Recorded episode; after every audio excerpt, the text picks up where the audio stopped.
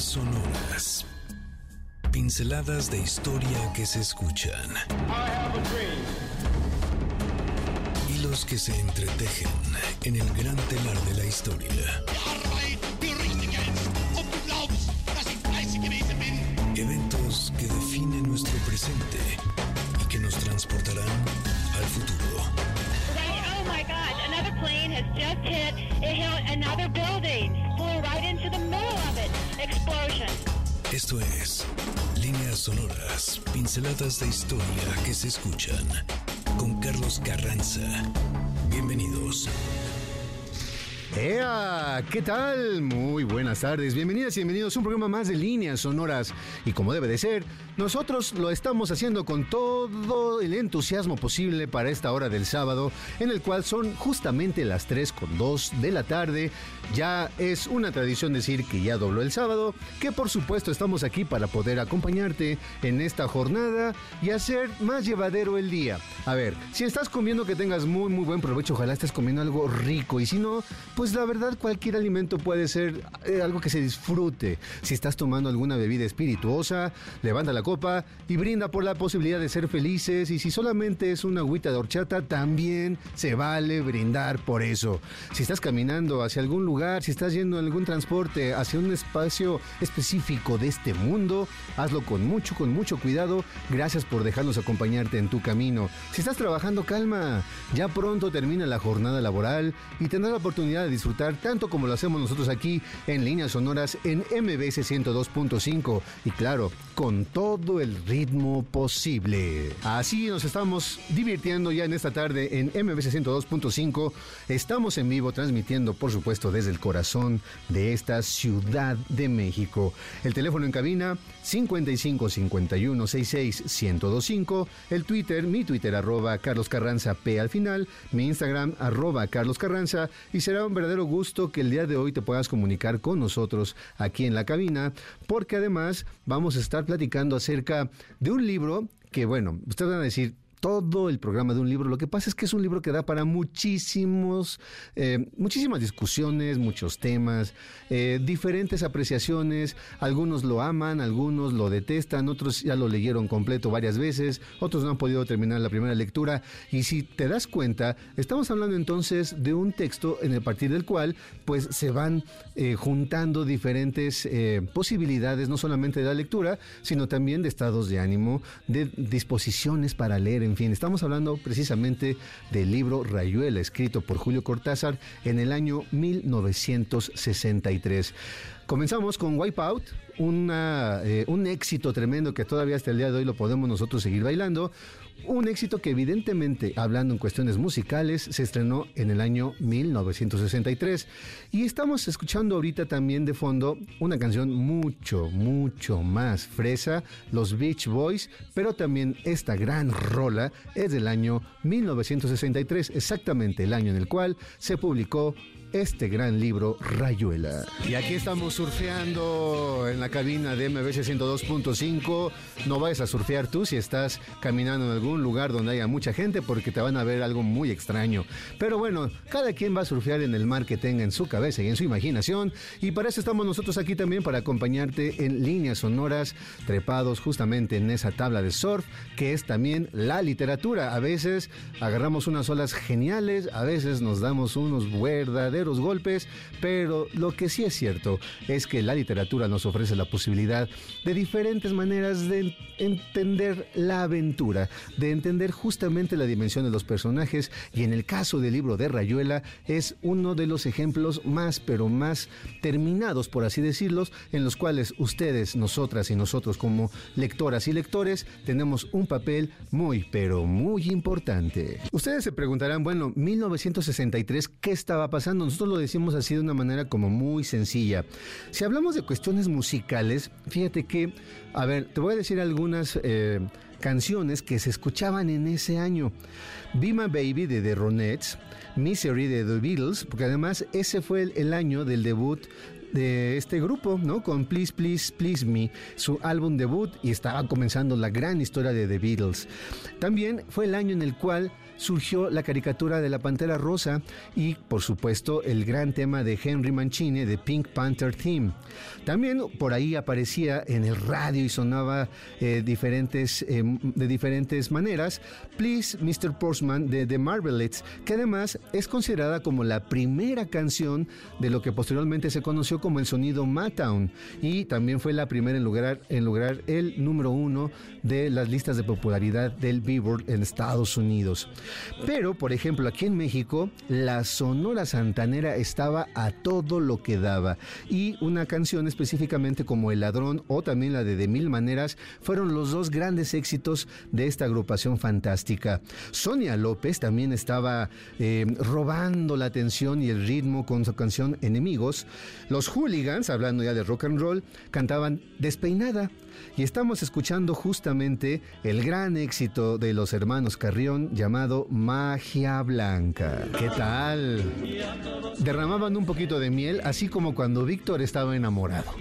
¿No? Así como cuando Víctor estaba con ese corazón inflamado y dejado llevar por las pasiones y el fuego del amor, los, es más, los hermanos Carrión se quedaban cortos, ¿no? Que ellos decían que la magia blanca del amor, que magia blanca que tenía la, la mujer amada, pero Víctor estaba con todo. Pero de todos modos, ¿qué te parece que Víctor sigues escuchando un poquito más acerca de cómo se amaba hace más de 50 años? Dicen aquí en la cabina que Víctor no nació para amar. Así es que bueno, si alguien por ahí está decidida o decidido a tramitar un poco ese corazón ajado del buen Víctor, ya la dirección de MBS 102.5. El próximo sábado también transmitimos en vivo. Ahora, con cuestiones históricas, fíjense que es un año muy importante y estoy haciendo un contexto interesante porque es justamente una época en la cual la aparición de Rayuela tampoco es como tan casual nosotros nos gusta también explicarlo en función de lo que estaba ocurriendo históricamente. Harvey Gantt fue el primer alumno afroamericano que pudo ingresar a Clemson University en Carolina del Sur, es decir, en uno de los lugares más férreos en la práctica de la segregación racial. También aparece ese año Martin Luther King, quien escribe su famosa carta desde una cárcel en Birmingham, con también posteriormente eh, Martin Luther King, eh, unos meses después, también pronunció su gran discurso Yo tengo un sueño frente al monumento de Lincoln en Washington. Así es que veo dimensionando lo que estaba ocurriendo en ese año de 1963. Además, también se firma el Tratado de Prohibición Parcial de Ensayos Nucleares por Estados Unidos, Reino Unido y la URSS, un tratado que fue definitivo, que fue importantísimo en lo que era la carrera armamentista de esa época y por supuesto los miedos nucleares que a partir, claro, de la década de los 50 y de de las bombas de Hiroshima y Nagasaki fue un miedo con el cual la gente, la humanidad tuvo que vivir a partir de ese momento. Por cierto, también es el año en el cual se inaugura el famoso teléfono rojo, en el cual era una línea telefónica directa ni más ni menos que entre JFK, es decir, John F. Kennedy y Nikita Khrushchev. Y hablando de la URSS, también se lanza el Vostok 6, tripulado ni más ni menos que por la primera mujer cosmonauta de la historia. Después, unos meses, pocos meses después, también se enteraba la humanidad del asesinato de John F. Kennedy. Mientras tanto, aquí en México, Adolfo López Mateos designaba de manera completamente democrática a quien sería su sucesor, ni más ni menos que a Gustavo Díaz Ordaz. Sí, ese presidente que posteriormente pasaría a la posteridad, no precisamente por la toma de sus mejores decisiones y que por supuesto en el 68 fue más que famoso por sus terribles decisiones en contra de los estudiantes de esa época aquí en México y que era un movimiento estudiantil que se estaba dando en todo, todo el mundo. ¿Qué te parece? Esos son justamente parte de este contexto. Vamos a ir a un corte y después ya regresamos para hablar específicamente de la literatura y claro, prepara tu teja porque vamos a jugar avioncito. Sí, porque en Argentina Rayuela es el equivalente a nuestro avioncito. Así es que amigas y amigos, vamos a un corte. Estamos transmitiendo aquí en vivo en MBS 102.5. Esto es Líneas Sonoras. La historia es el relato sencillo de un suceso. Son las líneas que se unen a través del tiempo. Nosotros volvemos después del corte. Líneas sonoras. Para tus líderes, la historia es un incesante volver a empezar. Of Princess Diana. French authorities say the driver of her car, her car, was legally drunk at the time of the high-speed fatal crash. Ya estamos de regreso en Líneas Sonoras. Estamos ya de regreso aquí en líneas sonoras, escuchando una de las canciones más emblemáticas de eh, un grupo llamado Gotham Project, que se dio a conocer por diferentes eh, éxitos que tuvieron en su momento, pero sin duda la que marcó un antes y un después en todo su desarrollo musical fue justamente esta pieza que estamos escuchando y que se llama precisamente Rayuela, en la cual retoman la voz de Julio Cortázar leyendo algún fragmento del capítulo 7 y más adelante nosotros lo tendremos aquí y lo vamos a escuchar porque además ese capítulo es básico para comprender una de las propuestas que tenía este libro. Allí está, justamente estamos escuchando la propuesta también del corito de estos niños que estaban participando en la canción Rayuela de Gotham Project, donde nos van diciendo justamente cómo lo jugaban, ¿no?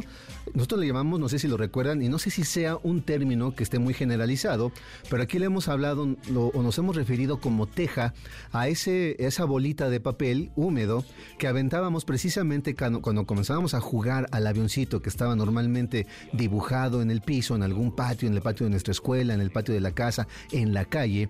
Y la idea es que fuéramos nosotros pues avanzando, ¿no? Entonces pasábamos a la casilla número uno, a la dos, y el chiste era dando como eh, completando el círculo del 1 al 10. Pero en Argentina al 10 también se le agregaba una parte más que era precisamente el cielo. Por eso estos niños van diciendo que pasar del 10 al cielo, ¿no? Y después regresaban y tomaban la teja e iban avanzando a la casilla número 2. ¿Por qué es importante este, eh, este dato? Porque Julio Cortázar, cuando yo te vamos a escuchar un fragmento hablando precisamente de lo que pretendía él con este libro, eh, vamos a, darnos cuenta de que nos va proponiendo diferentes tipos de lectura y por eso nosotras y nosotros como lectores somos muy importantes en este libro. Ve, no pierdas, no pierdas de vista, no pierdas auditivamente la referencia de este avioncito, porque también nosotros aquí vamos a proponer jugar a cada una de estas casillas en diferentes temas, diferentes maneras de entender Rayuela y por supuesto diferentes maneras de escuchar la música, que además la música del día de hoy es también la que aparece a lo largo de esta novela. Vamos a dar los primeros regalos antes de entrar al tema. Tenemos dos pases dobles para la comedia del dramaturgo William Shakespeare, Sueño de una noche de verano, esta gran, gran comedia que te invita a una celebración a la vida, al bosque y a un llamado para atreverte a soñar en el Foro La Paz el 28 de febrero a las 8 de la noche. La pregunta para el día de hoy es muy sencilla en dónde murió y en qué ciudad está enterrado precisamente el gran Julio Cortázar. Esa es la pregunta y pues es muy fácil, muy sencilla, la puedes investigar rápidamente si te quieres ir a escuchar Sueño de una noche de verano y estamos comenzando a dar regalos. Vamos a tener muchos, muchos, muchos más. Así es que bueno, entrando, hago el teléfono en cabina para que no se nos olvide. Ahí está Gina ya esperando las llamadas al 55 51 66 1025. Está un poco distraída también nosotros porque está mojando su teja y va a lanzar a primera casilla. Vamos a nuestra primera gran casilla. Julio Cortázar nace el 26 de agosto del año 1914 y muere en un país europeo el 12 de febrero del año 1984, es decir, hace casi 40 años. Es autor de libros como Historia de Cronopios y de Famas y hace muchos, hace algunos años, eh, algunas generaciones tenían como esta posibilidad de decir y de clasificarse como famas o cronopios, y por eso a Cortázar se le conoce también como el cronopio mayor. También escribe el libro de Manuel, 62 modelo para armar, además ese número no es gratuito porque es un número que hace referencia a un capítulo también de su libro Rayuela, Las armas secretas y por supuesto el libro que estamos hablando, pero muchas, muchas, muchos libros más. Era poeta, por supuesto novelista, cuentista, era uno de los mejores cuentistas de la generación que se le llamó posteriormente como el boom literario. Él escribe en una carta a Jean Bernabé lo siguiente. Cita textual dice, terminé una larga novela que se llama Los Premios y que espero leerán ustedes un día. Quiero escribir otra, más ambiciosa, que será, me temo, bastante ilegible. Quiero decir que no será lo que suele entenderse por una novela, sino una especie de resumen de muchos deseos, de muchas nociones, de muchas esperanzas y también, ¿por qué no?, de muchos, muchos fracasos. ¿Qué te parece que escuchamos precisamente la voz de Cortázar hablando justamente de esta novela llamada Rayuela? A mí se me ocurrió y sé muy bien que era una cosa eh, difícil, realmente muy, muy difícil, eh, escribir intentar escribir un libro en donde el lector, en vez de leer la novela así consecutivamente, tuviera en primer lugar diferentes opciones, lo cual lo situaba ya casi en un pie de igualdad con el autor, porque el autor también había tomado diferentes opciones al escribir el libro. Posibilidad de elecciones, de dejar de, dejar de lado una parte del libro y leer otra, o leerla en otro orden, y crearse un, mundo en el cual él desempeñaba un papel activo y no pasivo. Eh, yo sé muy bien que en la práctica eso no corresponde exactamente con, mis deseos, digamos, teóricos, porque finalmente los lectores de Rayuela eh, la han aceptado en su conjunto como un libro y en ese sentido es una novela como cualquier otra. Pero también sé que muchos de esos lectores han sentido que se les reclamaba una, una participación mucho más activa, eh, que es lo que yo llamo en el libro el, el lector cómplice. Así está la voz precisamente de Julio Cortázar, que además de repente nos hizo por aquí una bromita, quedándose un poco callado, pero bueno, también era, tenía un buen humor el gran cronopio mayor, y él lo dice de una manera muy, pero muy específica. La lectura necesitaba la participación de los lectores y de las lectoras. Rayuela ha sido un libro que no pasa inadvertido, que despierta pasiones y tormentas, pues no se trata de un libro común, ya que involucra precisamente a quienes se lanzan a la aventura de leer cada una de sus páginas, cada uno de sus capítulos, de una manera tal que no siempre llega a un buen puerto. Insisto, hay quienes lo aman, hay quienes no han podido con él por diferentes razones. Pueden decir que es confuso, que su historia se pierde entre la pedantería de tantos temas, inclusive el mismo Cortázar lo dijo, puede resultar un libro muy pedante, porque habla de autoras, de autores, de referentes, de arquitectos, de pintores, de filósofos, por supuesto de la música y de la música, por ejemplo, la música que nosotros conocemos como la música clásica o la música eh, académica, pero también el jazz. Y si la gente no tenía esa referencia, esas referentes de compositores, de intérpretes, pues evidentemente a lo mejor de repente se nos perdía. También había referencias históricas y todo esto en, un, en una primera parte en París. Y también, pues evidentemente, quien no tenía como una noción de lo que implicaba la vida cotidiana en París, las calles y todo este mundo cosmopolita que implicaba la ciudad luz, pues evidentemente podía ser un texto muy lejano para las lectoras y los lectores. Sin embargo, resultó que muchas y muchos se fueron enganchando precisamente con esta posibilidad de comenzar a abrir un mundo conocer de manera distinta justamente de todas aquellas referencias a partir de las cuales Cortázar comenzaba a contar la historia de sus extraordinarios personajes. Pero bueno, aquí trataremos de decirles que Rayuela es un libro que como muchos otros vale el esfuerzo de tratar de leerlo.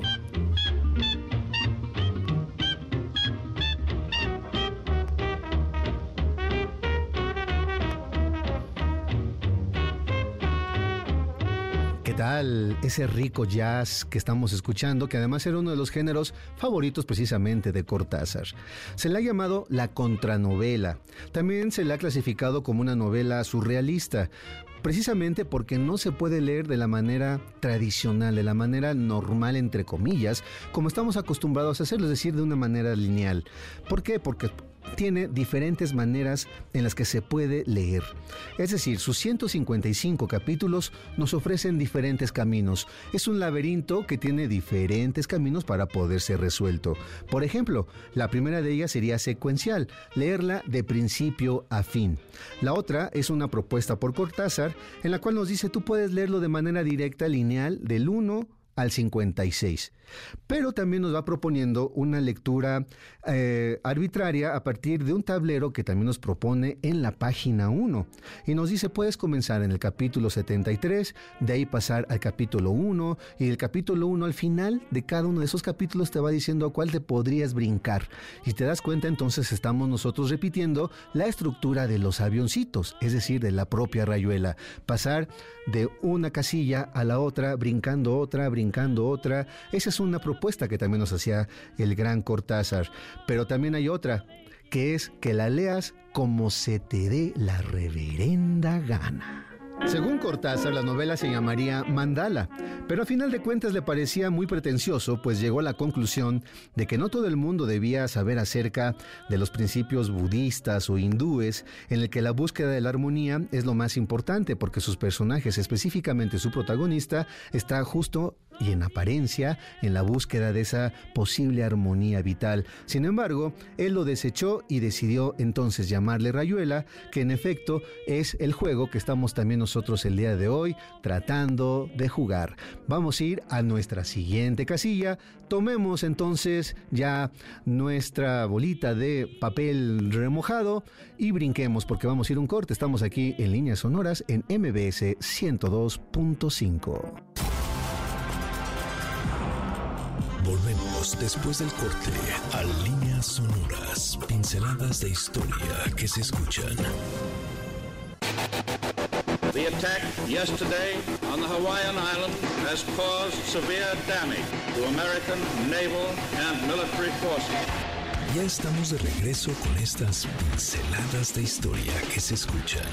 Estás en líneas sonoras inconfundible, la pieza musical y por supuesto el sonido fantástico de esta trompeta, porque estamos hablando ni más ni menos que Summertime con Ella Fitzgerald, que en un momento va a entrar su voz, pero estamos también disfrutando a Louis Armstrong. Y como decíamos al principio, las referencias al mundo musical en esta obra son verdaderamente increíbles. Por ejemplo, aparecen Charlie Parker, Duke Ellington, Jelly Roll Morton, Oscar Peterson, Thelonious Monk, Louis Armstrong, Gershwin, pero también Carlos Gardel y del, y desde el punto de vista de la música eh, eh, clásica, por así decirlo, Eric Satie, Franz Liszt, Stravinsky, Arthur Rubinstein. Así es que bueno, también si alguien dice, por ejemplo, que es que yo quisiera saber qué onda con el jazz y la literatura, en Rayuela puede encontrar ni más ni menos que un extraordinario mapa. Dividida en tres partes, en la primera del lado de allá se desarrolla en París. Se han contado más de 200 lugares reales en los cuales se desarrolla esta historia. Inclusive hay por ahí una cuenta de Instagram que se llama arroyar, eh, arroya, arroba Rayuela París, en las cuales eh, quien crea esta cuenta eh, precisamente hace como este mapa de la realidad actual de esos lugares a los cuales se había referido el gran Julio Cortázar. En cuanto a los personajes que aparecen, el protagonista es Horacio Oliveira y su tremenda relación con Lucía, la maga, personaje inspirado precisamente en Edith Aron, que la conoció en 1951 y que era amiga de Aurora Bernardes, la esposa en ese momento de Julio Cortázar, y que fue una de las primeras que lo recibió justamente en la Ciudad Luz. Vaya historia de contrastes. Ella, la maga, Lucía, era pasional, profundamente enamorada y no precisamente tenía la preparación intelectual de el gran Oliveira. Él era un ser mucho más frío, era un ser calculador, era un ser que estaba con una búsqueda filosófica que tampoco él parece ser entendía del todo y era una relación que explotaba a la primera. Y sin embargo, no deja de ser un paradigma del amor. Hoy tal vez con los, eh, la manera de entender justamente las relaciones y la manera de comprender la dimensión de la mujer y del hombre, hoy posiblemente el buen Horacio Oliveira no saldría muy bien parado por las diferentes cosas que le hizo a la pobre maga durante toda la historia. Pero, ojo, no es un asunto desde decir por qué él podía hacerlo, sino más bien por una situación que en esa época un personaje como tal se convertía tanto en entrañable, pero al mismo tiempo y en cuestión de tres líneas, en alguien profundamente odioso. Ellos formaban también parte del llamado Club de la Serpiente, donde estaban Ronald, que era un pianista y un jazzista, Babs, que era la esposa de Ronald, que se dedicaba precisamente a la cerámica, era ceramista. Estaba Guy Monod, que era eh, el gran amigo también de eh, Horacio, Etienne, que era pintor, Osip Gregorovius, que era el tremendo enamorado de la maga, Perico Romero, el literato español. Si te das cuenta, ellos sesionaban, es decir, formaban el club en el cual se dedicaban a hablar de filosofía, de arte en general, de pintura, de literatura, y claro, se reunían para escuchar música de jazz y específicamente a los autores y a los compositores que te acabo de mencionar y las voces que estamos oyendo. Hay muchos más personajes. Está, por ejemplo, Bertre Pat, que es una cantante, también una pianista, que es conmovedor el, fragmento en el cual aparece ella. Pero también hay por ahí un personaje interesantísimo llamado Morelli, que se puede considerar como una suerte de alter ego del mismo Cortázar. Son muy interesantes los capítulos en los que aparecen las llamadas morelianas, que son una suerte de reflexiones de todo tipo, en especial de cuestiones artísticas, estéticas, filosóficas. Una cosa curiosa, Morelli aparece también en la historia cuando Oliveira lo atropella de manera accidental y se da cuenta cómo él es socorrido por los servicios justamente de emergencias como si fuera cualquier ser humano, a pesar de que él sabe que es un extraordinario artista, es un filósofo muy importante y eso lleva precisamente a Oliveira a hacerse preguntas con respecto a la propia existencia. La segunda parte del libro es del lado de acá, que es cuando Oliveira regresa a Buenos Aires y se encuentra con otros personajes, su gran amigo de la infancia Traveler y su esposa Talita, además de una antigua novia llamada Gekrepten. Ellos trabajan en un circo y eso pues evidentemente lleva a Oliveira a hacer otro tipo de preguntas con respecto a la vida y terminan trabajando en un psiquiátrico. El final de Rayuela no te lo voy a contar porque además es un final muy abierto donde muchas y muchas de las personas que han llegado hasta ese punto de la historia se siguen preguntando qué habrá pasado en realidad con este gran personaje. Por detrás de todo esto, ya podemos nosotros ir intuyendo que también se trata de un libro en el cual se desarrolla una cierta forma de comprender y de entender el amor, no solamente a través de Horacio Oliveira y de la maga, sino también de sus demás personajes. Sin embargo, este vínculo, esta pasión completamente pues intelectual, pero al mismo tiempo una pasión pues muy franca, muy abierta entre Horacio y la maga, es decir, en Lucía, pues se convierte también en un paradigma que permite justo que Horacio se convierta en cierto momento más allá de alguien que se pregunta con respecto a qué es el amor, en todo un poeta.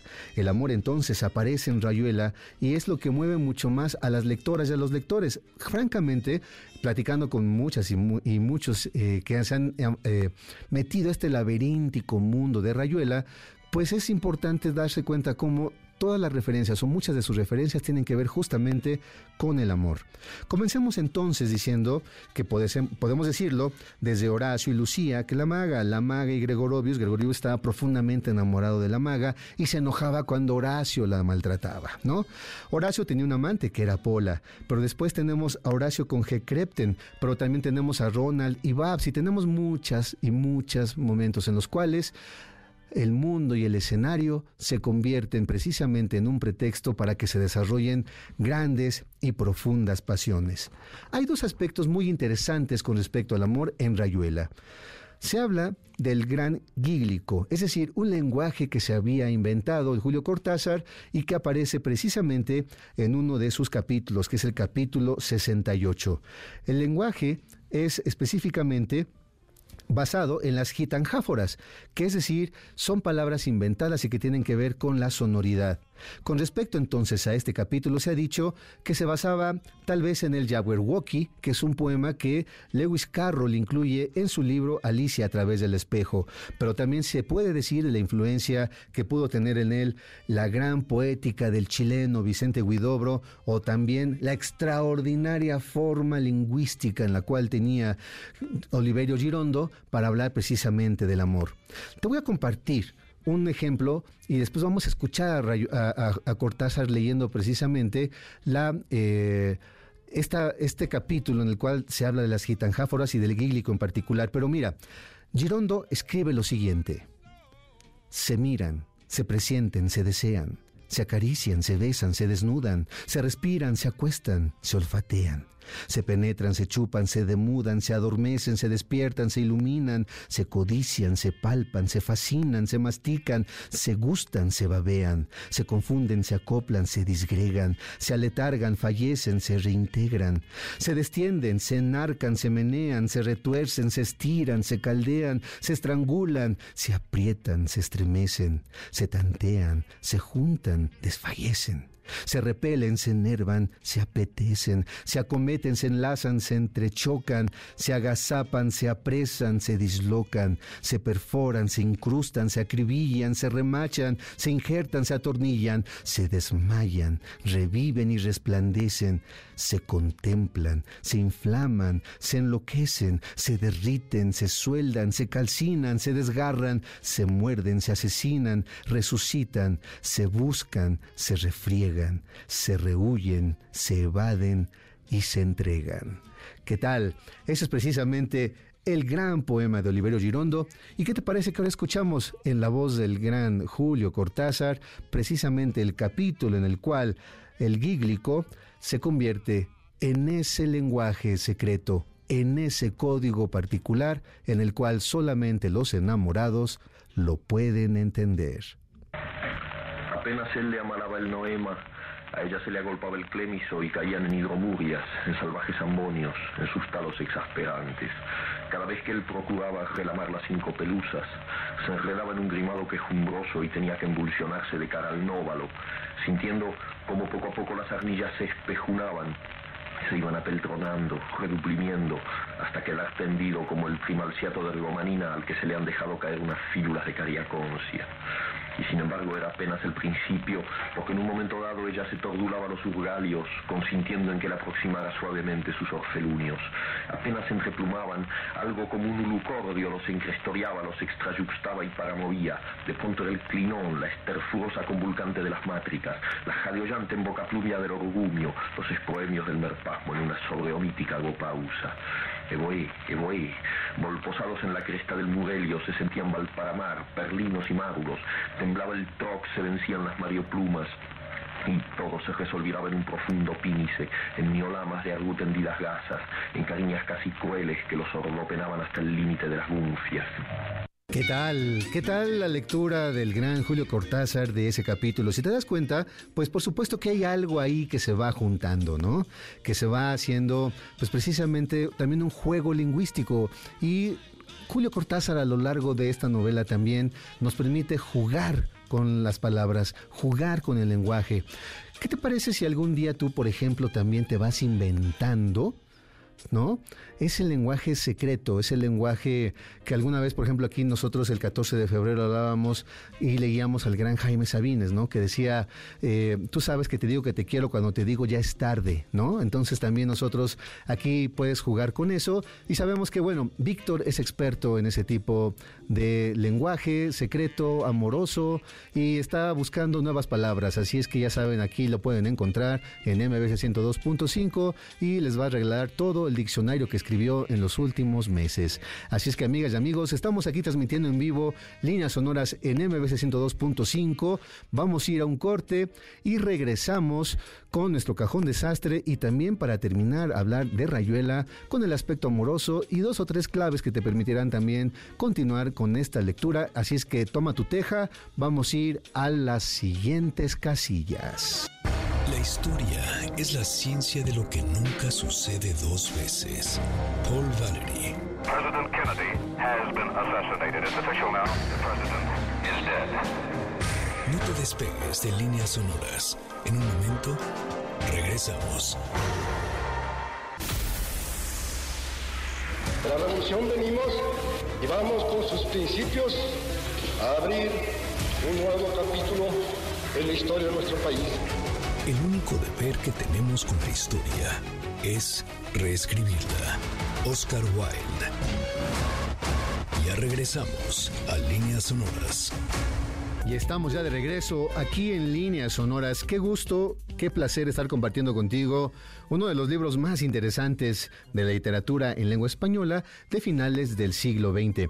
Ahí te van otros regalos. Tenemos un pase doble para Anastasia, el musical de Broadway, en el Teatro Tercel, el primero de marzo a las ocho y media de la noche. También tenemos dos pases dobles para que vivas la experiencia de la cartelera de Cinépolis en formato tradicional de lunes a viernes, válido durante todo el mes. Y nuestras amigas y amigos de la editorial Alfaguara nos tienen un regalo especial. Como sabían que hoy vamos a hablar de Rayuela, ellos eh, hace unos años, pues editaron una... Eh, una edición, para la redundancia, especial con respecto a los 50 años de la publicación de este extraordinario libro. Y nos regalan tres libros físicos y cuatro libros electrónicos. Así es que ahí están. Si tú también quieres uno de estos regalos que acabamos de dar, el pase doble para Anastasia el musical, el pase para Cinépolis, alguno de los cuatro libros electrónicos y que además de los libros electrónicos los podemos mandar a cualquier parte del mundo. Así es que ahí está también la oferta. Y por supuesto tenemos también tres libros en su formato tradicional. Así es que ahí está ya. ¿Cuál es la pregunta? Pues es muy simple muy sencilla. ¿En qué ciudad de este mundo murió el gran Julio Cortázar? Y la respuesta, amigas y amigos, lo he dado en todo el programa. Así es que ya nada más con haber escuchado con atención ciertos momentos del programa, tendrás la respuesta. Y vamos ahora a tener una comunicación muy especial. Tenemos en la línea telefónica a nuestra querida amiga, porque además nos ha ya acompañado aquí en Líneas Sonoras, nuestra querida amiga Estela Pemolatore. ¿Cómo estás, Estela? Hola, Carlos, muy bien, muy contenta de saludarte, muchas gracias. ¿Y tú? Pues bien, muchas gracias y también contento, comparto por supuesto la alegría de que estés con nosotros este momento de la tarde del sábado, hablando además de Rayuela, ¿no? Eh, un libro fenomenal y yo sé que a ti también te gusta, ¿no? Así es, muchísimo, muchísimo, una lectura obligada de esos que te marcan y te dejan para toda la vida un recuerdo imborrable. Sí, ¿no? Yo creo que ese ha sido nuestra, eh, nuestro principal objetivo del día de hoy. Invitar a la lectura de Rayuela, pero también queremos tener una invitación especial para nuestras amigas y nuestros amigos.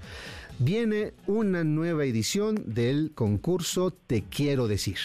Así es ya es nuestra tercera edición y bueno, pues estoy aquí con gracias a tu generosidad y a que abres estos micrófonos para invitar a la gente a participar a esta nueva edición de Te Quiero Decir, que ya abrió su convocatoria. Perfecto, ya abrió la convocatoria. Para nuestras amigas y amigos de Líneas Sonoras, recordarles que el concurso Te Quiero Decir es precisamente un concurso de cartas.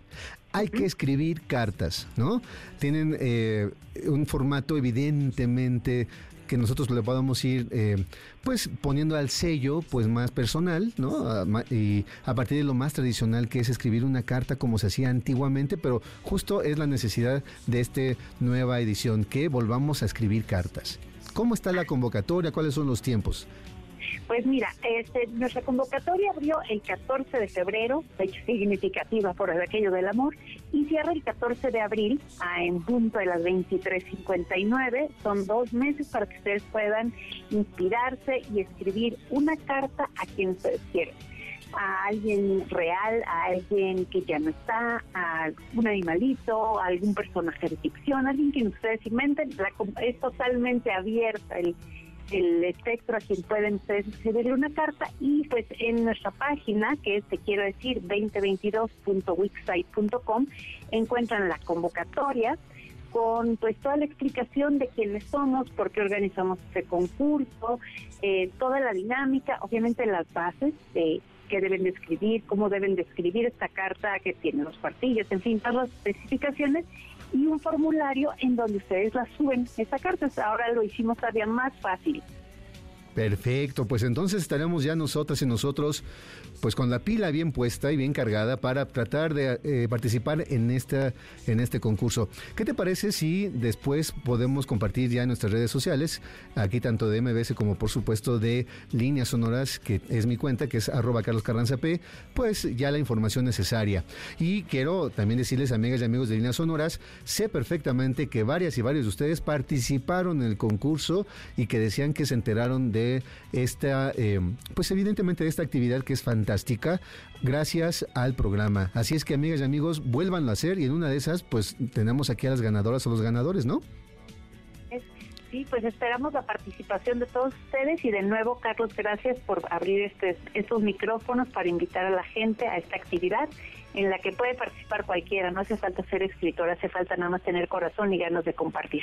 Perfecto, pues mi querida Estela, muchas gracias y después pues te vamos a invitar a que nos des también las ganadoras y los ganadores, ¿te parece? Me parece y te lo agradezco muchísimo y pues buenas tardes a ti y a todo tu auditorio, que tengan un excelente sábado. Líneas sonoras. Muchas, muchas gracias por esta invitación para el concurso que nos acaban precisamente de plantear aquí en este programa de líneas sonoras, te quiero decir. Ahora, regresemos a nuestro tema porque ya estamos aquí, ya cerrando, cerrando, cerrando, y no quiero hacerlo sin que escuches uno de los capítulos más interesantes, importantes y más recordados también, por supuesto, de este libro, el famosísimo capítulo 7. Y bueno, a ver, para esto solamente te voy a pedir algo. Hagamos un pequeño, pequeño ejercicio. Mira a la persona que amas o recuérdala o imagínala. Visualiza su boca, sí, evoca esa forma, esos labios que tanto has amado, que tanto amaste o que tanto deseas. Bien, ya que tenemos esa imagen, pues dejemos que Cortázar mismo nos diga ¿Qué podemos hacer con ese par de labios que nos hablan en silencio y que nosotros en este momento vamos a tratar de seguir con cada una de las palabras que nos va a compartir el gran cronopio mayor? De Rayuela, capítulo 7. Toco tu boca. Con un dedo toco el borde de tu boca. Voy dibujándola como si saliera de mi mano como si por primera vez tu boca se entreabriera, y me basta cerrar los ojos para deshacerlo todo y recomenzar. Hago nacer cada vez la boca que deseo, la boca que mi mano elige y te dibuja en la cara, una boca elegida entre todas, con soberana libertad elegida por mí para dibujarla con mi mano en tu cara, y que por un azar que no busco comprender, coincide exactamente con tu boca que sonríe por debajo de la que mi mano te dibuja. Me miras, de cerca me miras, cada vez más de cerca, y entonces jugamos al cíclope. Nos miramos cada vez más de cerca y los ojos se agrandan, se acercan entre sí, se superponen y los cíclopes se miran, respirando confundidos. Las bocas se encuentran y luchan tibiamente, mordiéndose con los labios, apoyando apenas la lengua en los dientes, jugando en sus recintos donde un aire pesado va y viene con un perfume viejo y un silencio. Entonces mis manos buscan hundirse en tu pelo, acariciar lentamente la profundidad de tu pelo mientras nos besamos, como si tuviéramos la boca llena de flores o de peces, de movimientos vivos, de fragancia oscura. Y si nos mordemos el dolor es dulce, y si nos ahogamos en un breve y terrible absorber simultáneo del aliento, esa instantánea muerte es bella, y hay una sola saliva y un solo sabor a fruta madura, y yo te siento temblar contra mí como una luna en el agua. Ahí está entonces el capítulo 7, el famosísimo capítulo 7. Miren, es muy probable que podamos nosotros seguir diciendo y hablando mucho, mucho, mucho. Se han escrito tantas miles de páginas con respecto a Rayuela, pero queríamos terminar justamente con este capítulo, porque si en Rayuela podemos encontrar también un pretexto para seguir amando, pues hagámoslo. Hagámoslo de esta manera también con las palabras indicadas, las palabras precisas y también para eso sirve, tal vez, la poesía. Y el capítulo 7 es un ejemplo de ello. Te recuerdo que a partir del lunes, Línea Sonora se encuentra como podcast en todas las plataformas posibles de los podcasts, así es que lo puedes volver a escuchar.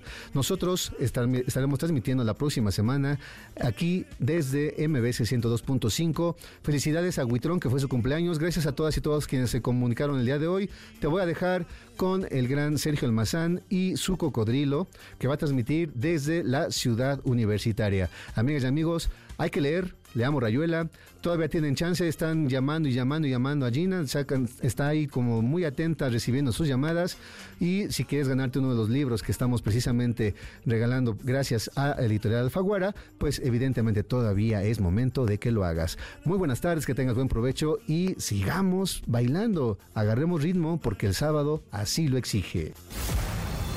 Por hoy, nuestro viaje ha terminado.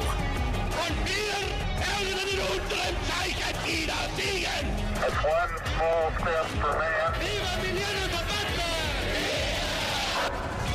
Esta máquina del tiempo volverá a despegar la siguiente semana.